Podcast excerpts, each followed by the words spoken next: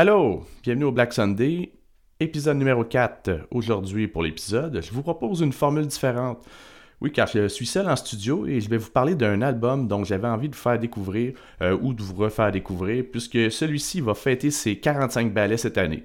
Euh, j'avais envie de vous parler d'une œuvre musicale qui a la qualité d'être connue et d'être méconnue, considérée comme l'une des directions artistiques les plus marquantes vers son auteur, mais qui a aussi assurément laissé une place indélébile à la fin des années 70. So, prêt pour l'histoire d'un game changer? En voici un extrait.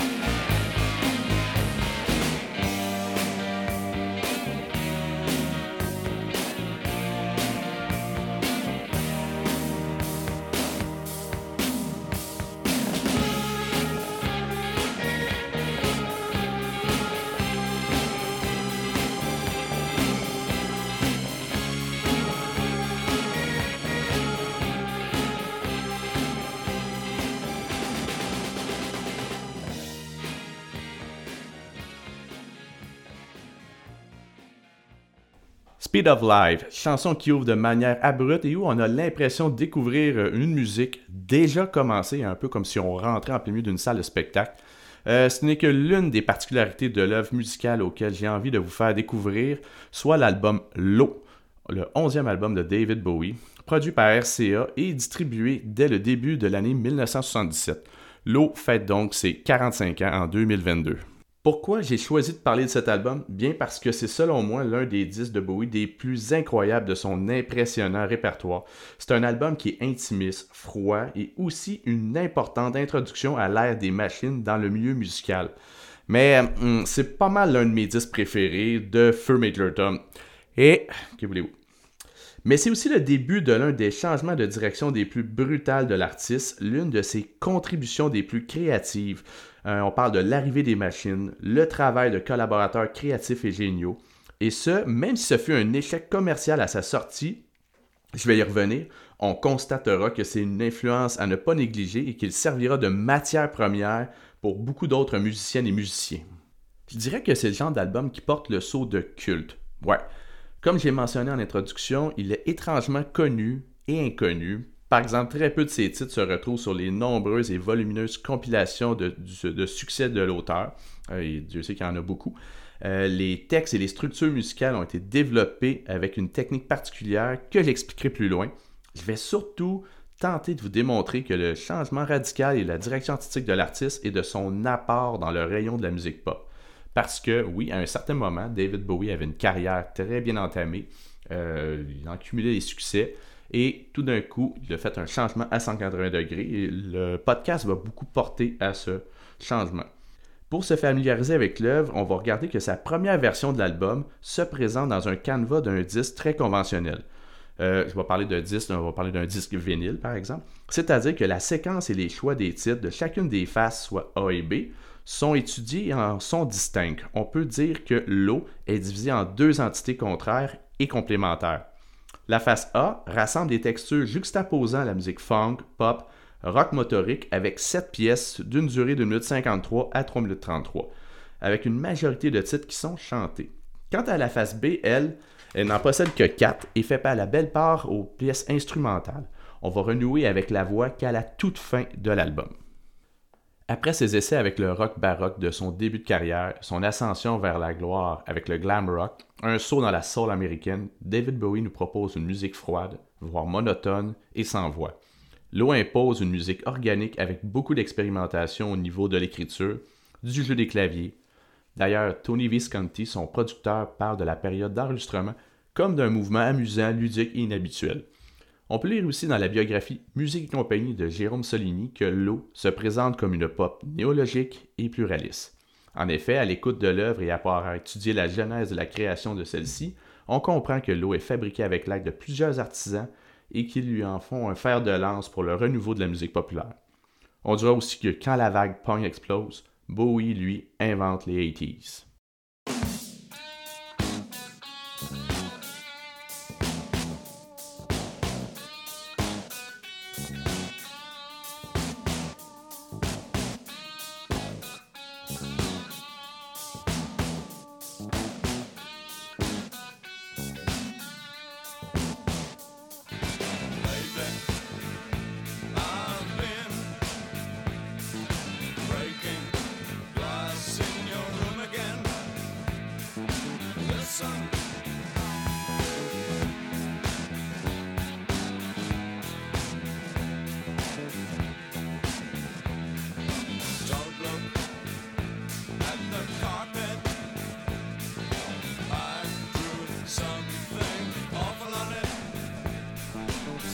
S'explique que l'eau soit d'un grand intérêt et comment s'est opéré ce changement à 180 degrés? Pour bien comprendre, remontons à la période assez trouble de l'album précédent, au milieu des années 70. On se trouve à Los Angeles, en Californie, où vit notre artiste qui avait percé le marché américain avec succès. Lors de sa tournée nord-américaine en 1974, une mauvaise ambiance s'installe en raison que les musiciens ben, sont mal payés et finissent à attaquer Bowie en justice. On découvre par la suite que c'est Tony DeFry, son impresario, qui en est le responsable. Et bon, ça crée un, climat qui a fait que Bowie s'enfonce dans la cocaïne. Ça fait une des raisons de pourquoi il s'est enfoncé dans cette drogue. À cette époque, après avoir tué son célèbre personnage Ziggy Stardust à l'Hammersmith Odeon à Londres, David naguing entre création de musique soul et bonne dose de cocaïne. Euh, pour le citer, je me suis mouché un jour de 76 et la moitié de mon cerveau est partie par mes narines. C'est peu dire. D'ailleurs, l'auteur et critique Patrick Deline, dans son ouvrage Bowie, l'autre histoire, écrit que la sauce de Bowie sentait la coque et l'ennui. C'était les deux mots des mid-70. Bowie mutera une nouvelle fois en présentant une façade plus effrayante de lui-même en devenant le Think White Duke, personnage vêtu au style cabaret, teinte noire et blanche, qualifié de zombie amoral dépourvu de cœur et d'émotion, par l'auteur David Buchan. Il incarne ce que les Allemands appellent Kaltelpracht, soit la splendeur froide. On comprendra plus tard qu'il s'agissait d'une carapace hautaine et désagréable du musicien pour échapper au succès et aux journalistes. Avec son nouveau personnage, il entame le début d'une période trouble et floue pour la création d'un album salué par la critique Station to Station. L'album précédent L'eau est construit autour d'un Bowie vivant l'une de ses périodes les plus sombres. Le rendu proposé par ce Ting White Duke est d'un style noir mélangé aux expérimentations européennes pour en faire une soul glaciale.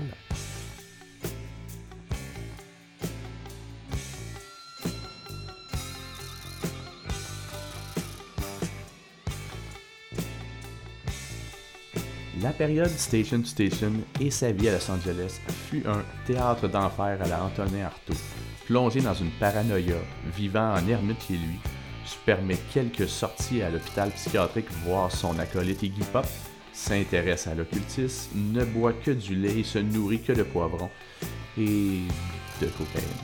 À cette même époque, il joue dans le film de science-fiction The Man Who Fell to Hurt, soit L'homme qui venait d'ailleurs, film britannique réalisé par Nicolas Rowe, sorti en 1967 et qui est une adaptation du roman de l'américain Walter Stone Trevor, publié en 1963. C'est d'ailleurs en visionnant le documentaire Crack Actor et particulièrement à l'intérieur de l'une des scènes de paranoïa de David Bowie que Rowe est convaincu que celui-ci serait parfait pour son rôle de héros. Il ira jusqu'à reproduire cette même scène de paranoïa. Bowie incarnera le rôle de Thomas Jerome Newton, un humanoïde extraterrestre venu sur Terre pour trouver un moyen d'acheminer de l'eau sur sa planète. Ce personnage allait troubler le musicien car Newton fait preuve d'un comportement excentrique et iconoclaste. Pour en rajouter, on découvre que Bowie démontre un intérêt troublant pour le fascisme et il écoute d'ailleurs plusieurs documentaires sur le fascisme allemand. Pour le citer, tout n'est que manipulation et un jour je ferai de la politique car je veux être Premier ministre. Je suis un partisan du fascisme. Notre unique chance de nous en sortir de ce libéralisme répugnant, c'est l'extrême droite. Les rockstars sont fascistes et Hitler était l'une des premières. Ce n'est pas un politicien, mais un grand artiste moderne. Il a utilisé la politique et le théâtre pour créer cette chose qui allait gouverner, contrôler le spectacle pendant ces années-là, la mise en scène d'un pays. Ouch! Aussi, en 67, il revient sur le territoire anglais après deux ans d'absence, salue les fans à la gare Victoria et, à la vue d'un cliché, on reconnaît un salut nazi. Bowie regrettera cette attitude. Il entame malgré tout l'enregistrement de son dixième album, Station to Station. Tous les musiciens étaient plus ou moins dépendants à la cocaïne, ce qui causa des trous de mémoire concernant l'enregistrement. D'ailleurs, le guitariste Carlos Alomar, l'un des principaux collaborateurs de Bowie, mentionne n'avoir aucun souvenir des séances de studio de l'enregistrement de l'album dû à la consommation abusive de drogue de la part du groupe. Tu te souviens pas d'avoir enregistré un album. L'album aborde des thèmes sur le questionnement humain et mystique. La chanson Station to Station évoque un poème d'Aleister Crowley, cet écrivain anglais fasciné par l'occulte. Le titre lui-même évoque les 14 chemins de croix.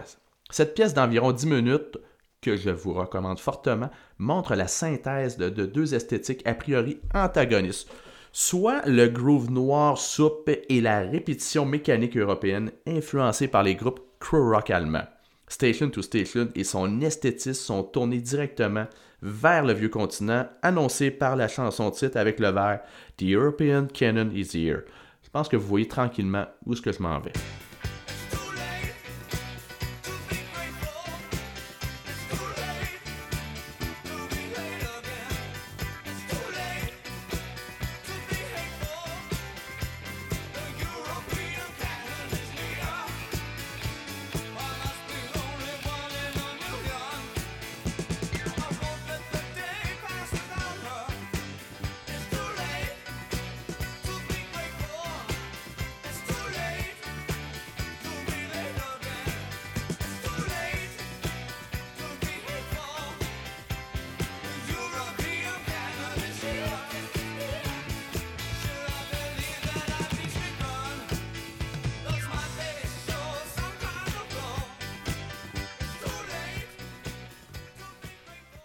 Ce temps, euh, on voit l'arrivée du mouvement punk en Angleterre. Celui-ci va carrément tuer les contemporains du Think White Duke. On considère l'arrivée de ce mouvement comme un retour à la chanson comme moyen d'expression le plus instinctif et efficace. C'est quand même musique crue. On assiste à un statut de has-been chez certains musiciens qui ont forgé le rock des années 60-70. Pourtant, Bowie fait partie de la même génération que les Yes ou les Genesis de ce monde, mais son influence sur les punks avec Ziggy, aussi bien musical que dans l'attitude, ben, ça le protège des foot de la nouvelle génération. À la fin des années 70 et au début des années 80, les groupes punk et new wave de l'époque ne devaient pas donner l'impression de rechercher le succès commercial.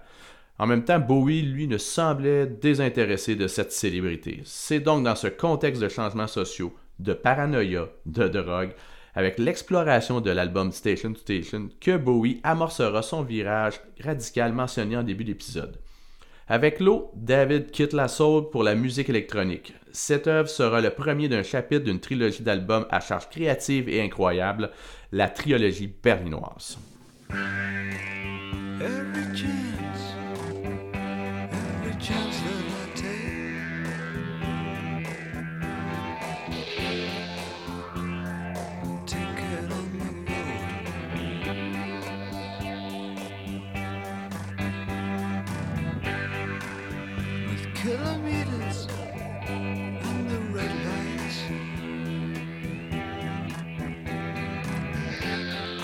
always looking left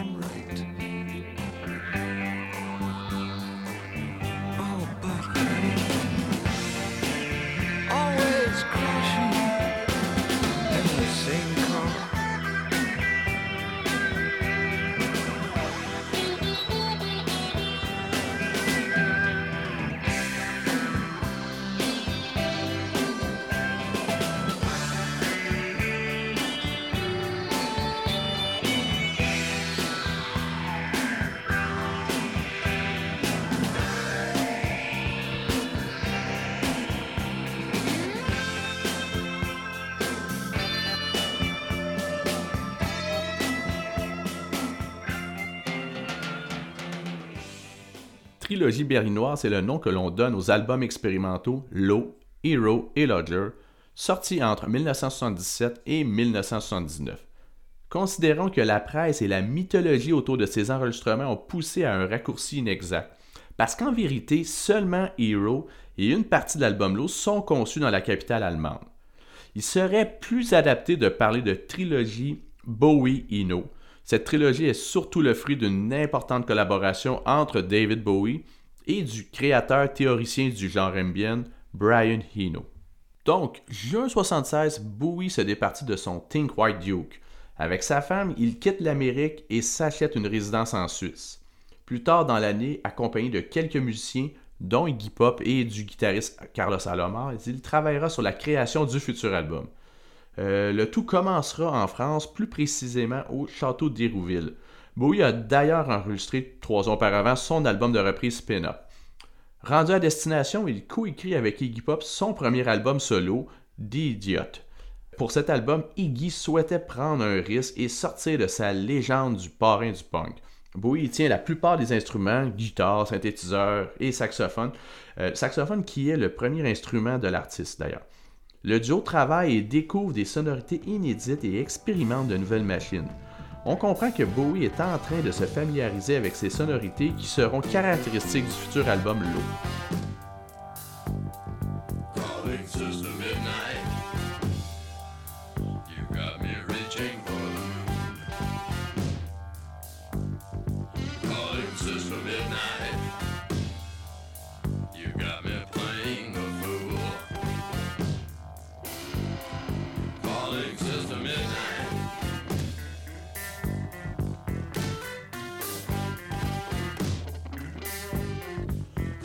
dances for midnight.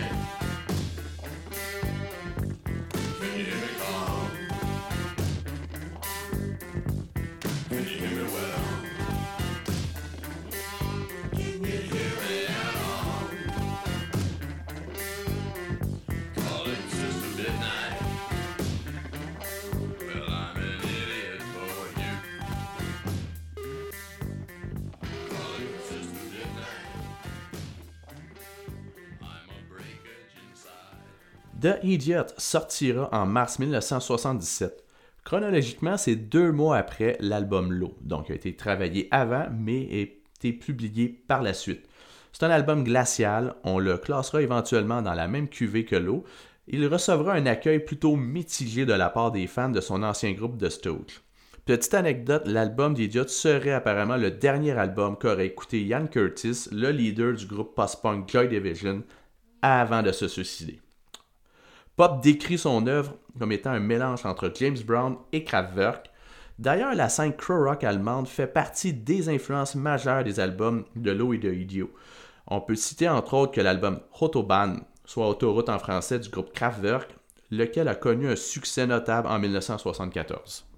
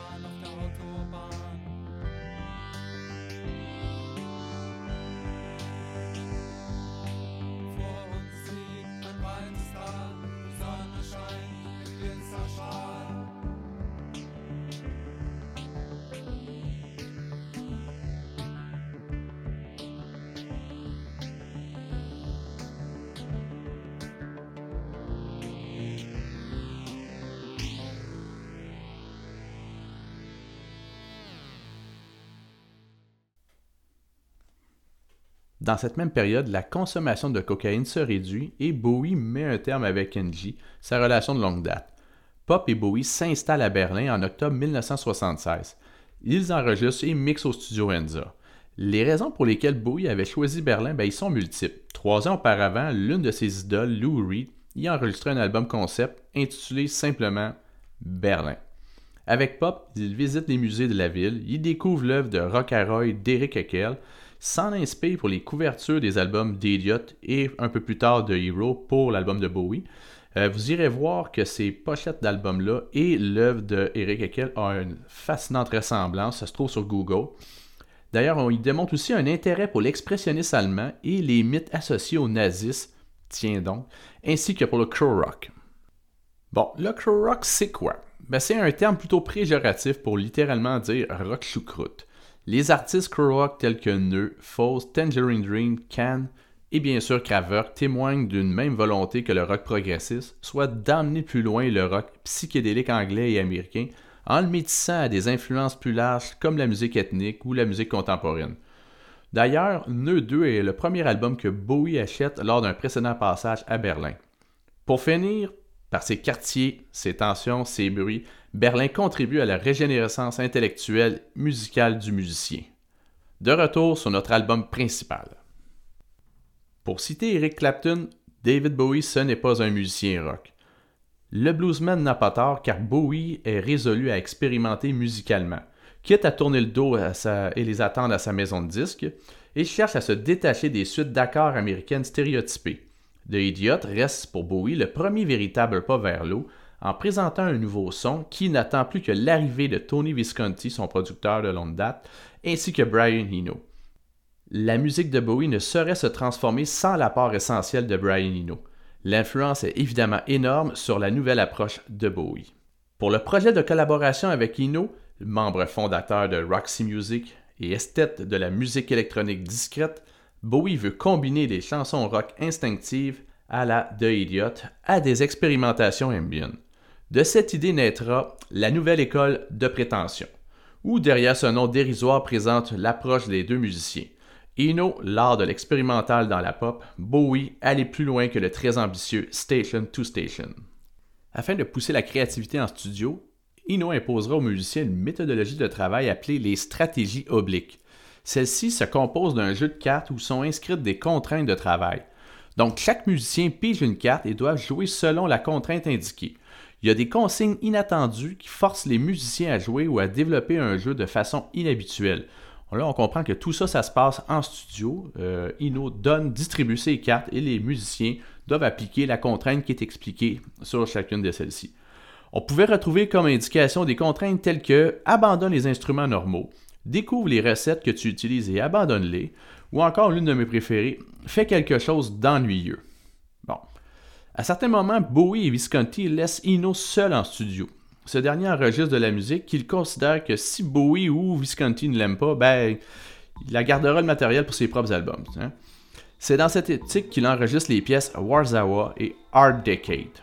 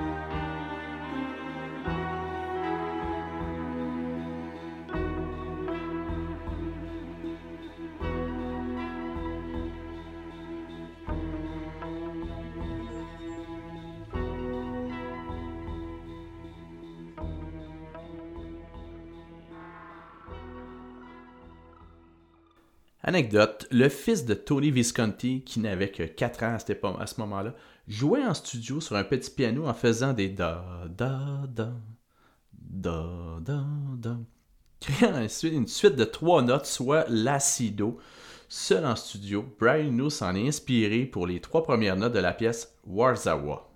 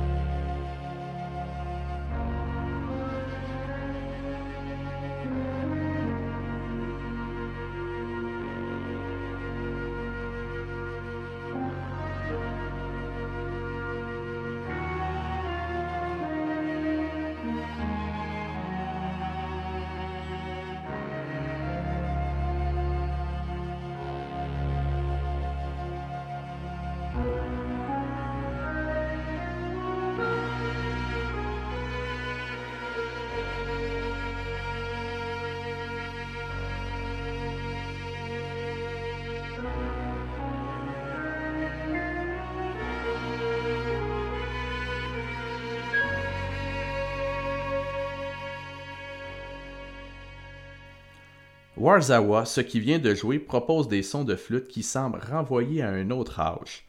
L'auteur et musicologue Mathieu Thibault a décrit que les sons mêlés à cette pièce évoquent un péplum futuriste. On y retrouve sur cet album au nom provisoire de New Music Night and Day plusieurs textures ainsi que l'utilisation des synthétiseurs et traitements du son, comme dans les projets solo d'Ino ou dans le core rock des groupes comme Neu ou Kraftwerk. Certains sons de synthétiseurs de la pièce Speed of Life partagent les similitudes avec ceux de Kraftwerk. Les thèmes des paroles tournent autour de Los Angeles plutôt que de Berlin, euh, car celui-ci découvre à peine la ville. Des chansons comme Breaking Glass évoquent sa chambre à Los Angeles où il dessinait des symboles ésotériques au sol. Joyeux. Sur la couverture à dominance de couleur orangée, on peut voir un Bowie de profil. Ce choix artistique dissimule un jeu de mots.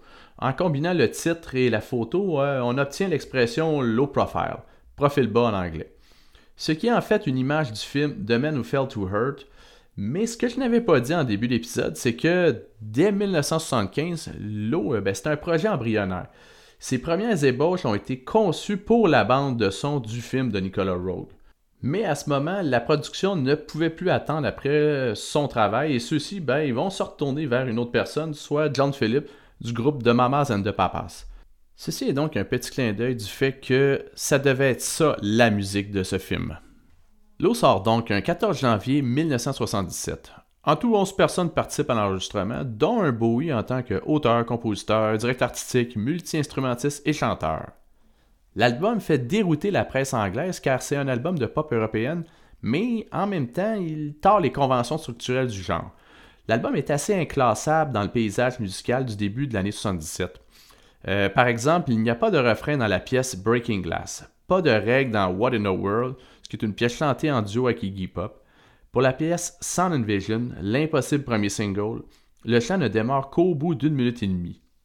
D'ailleurs, si celle-ci sonne comme une chanson pop, elle n'en reste pas moins que c'est une démonstration de l'envie de son auteur de détourner les conventions établies du dit genre musique pop.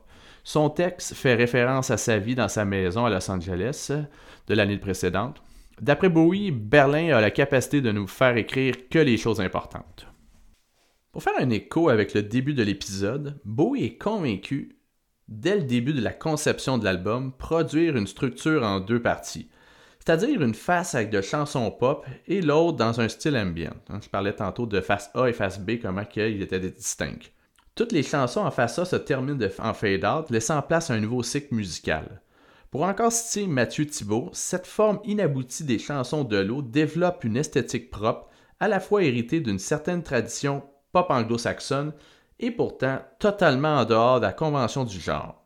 La face B représente une certaine vision fantasmée de Berlin et s'oppose à une face A, plus américaine, centrée sur l'individu aliéné. Quant aux quatre pièces instrumentales de la face B, New Age avant l'heure et raffinées par Eno, elles sont presque jugées subversives, voire révolutionnaires. L'eau est un disque tellement étrange que même Tony DeFry, maintenant ancien manager de Bowie, a conseillé à RCA de ne pas le sortir dû à son côté anti-commercial, et ceux-ci tentent de sortir une compilation à la place. Ils sont même prêts à payer Bowie une maison à Philadelphie pour qu'il enregistre un nouvel album dans un style soul et vendeur, ce que Bowie refusa. L'album ne contient pas vraiment de tube dit radio-friendly, cependant RCA essaie tout de même de mettre à l'œuvre à l'avant ce slogan There's a whole wave, there's a new wave, and there's David Bowie. Euh, un vidéoclip a été produit pour la chanson Be My Wife, possiblement la chanson la plus rock et accessible de l'album. Fait amusant, il y a environ une dizaine d'années, euh, la chanson Sound and Vision a servi de trame sonore pour un vidéo publicitaire de la compagnie téléphonique TELUS.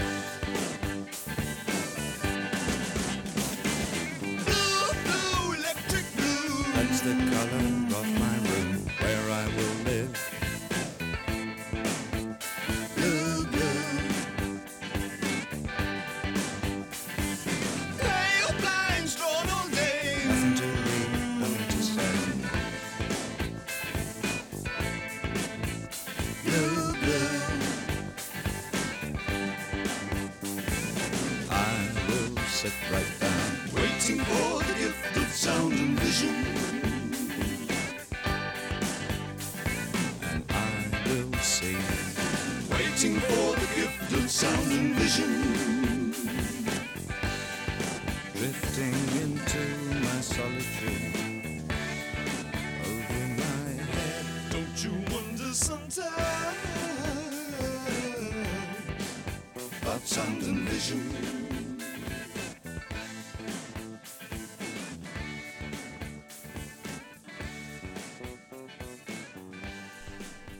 Aura dévoilé tant de promesses que les musiciens partagent la même envie d'expérimenter à nouveau dans une démarche similaire. Six mois après l'apparition de l'eau apparaîtra l'album Hero, le second et possiblement le plus connu chapitre de la trilogie. Celui-ci présentera un hymne plus positif dans la chanson titre, ce qui tranche avec la noirceur et la solitude de l'eau. La trilogie se conclura 19 mois plus tard avec l'album Lodger et ses textures plus internationales. Une tournée portant le nom d'Isolar 2 a permis de faire la promotion de cette renaissance créative artistique. Mais malgré un succès public et critique, elle n'encourage pas les ventes de l'album. Cependant, elle a été matérialisée par un album live intitulé Stage, sorti en septembre 1978.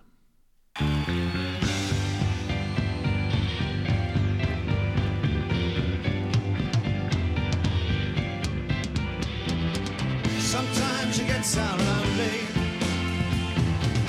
Sometimes you get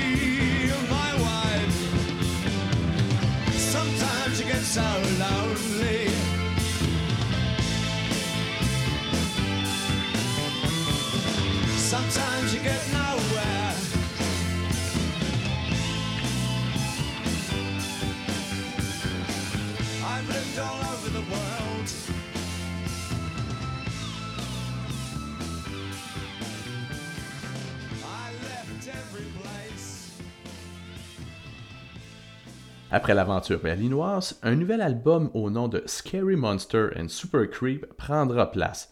Ce sera une œuvre de transition préfigurant l'option funk vers une voix plus commerciale avec l'album à succès Let's Dance. Aujourd'hui, on peut retrouver chez les disquaires différents coffrets et compilations axés sur l'eau.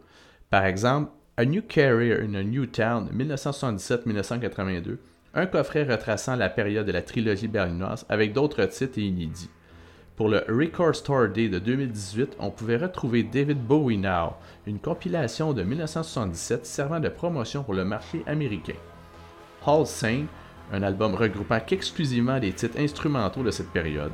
Un coffret en format CD, Portrait of a Star, regroupe les trois albums en entier. En 1991, l'eau est réédité en format CD par Amy avec deux chansons supplémentaires et un remix.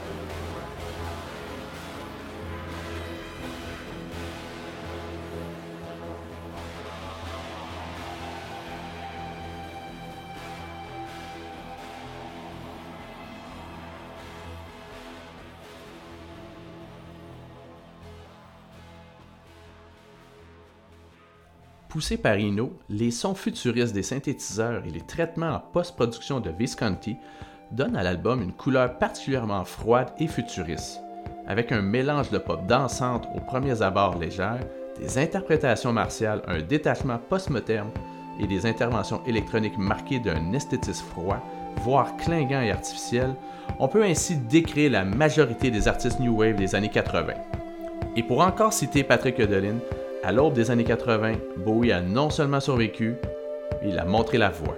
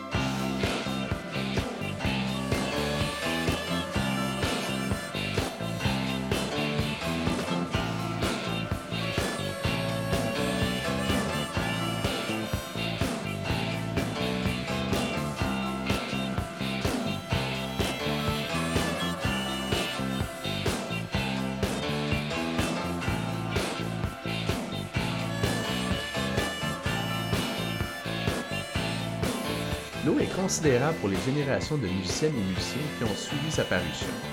Il proposera certaines des bases pour le rock robotisé et la musique industrielle, la cold wave, le post-punk, pour des artistes tels que Joy Division, Magazine, Warrior, Human League. Sans oublier le disco germanique à la Giorgio Moroder. Gary Newman, anciennement du groupe Tubaway Army, Connu pour le succès New Wave Car, citera l'album Low parmi ses influences pour la création de son album Replica. Rajoutons qu'au départ, Joy Division se présentait sous le nom de Warsaw en référence à la pièce instrumentale de Bowie. Robert Smith des Cure a mentionné que Low avait changé la perception du son. Les Talking Heads, avec leurs albums produits par Eno, puiseront largement dans le métissage des albums Low et Hero. D'ailleurs, l'album Before and After Science Dino adopte la même structure générale que les albums enregistrés avec Bowie.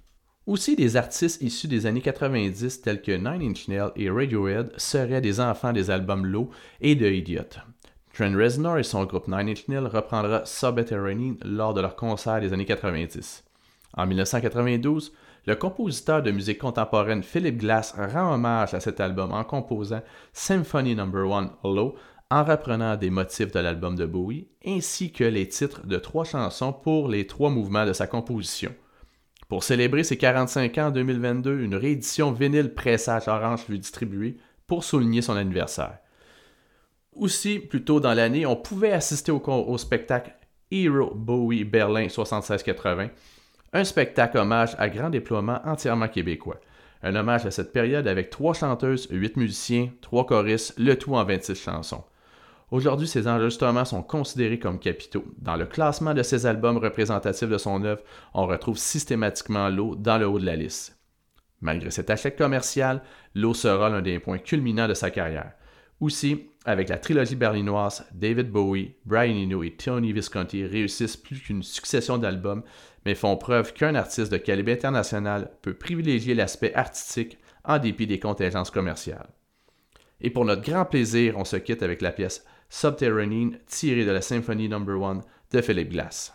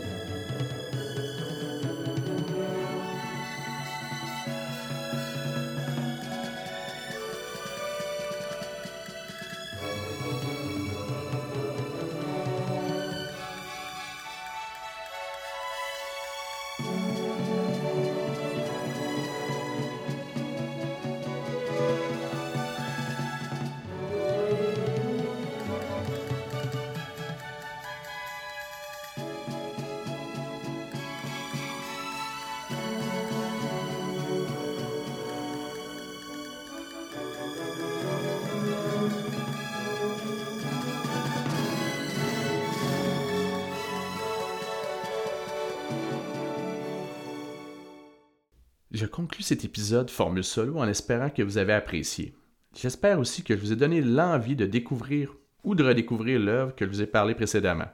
Comme suggestion complémentaire, je conseille fortement des idiotes d'Iggy Pop et pourquoi pas s'aventurer plus loin avec Autobahn de Kraftwerk.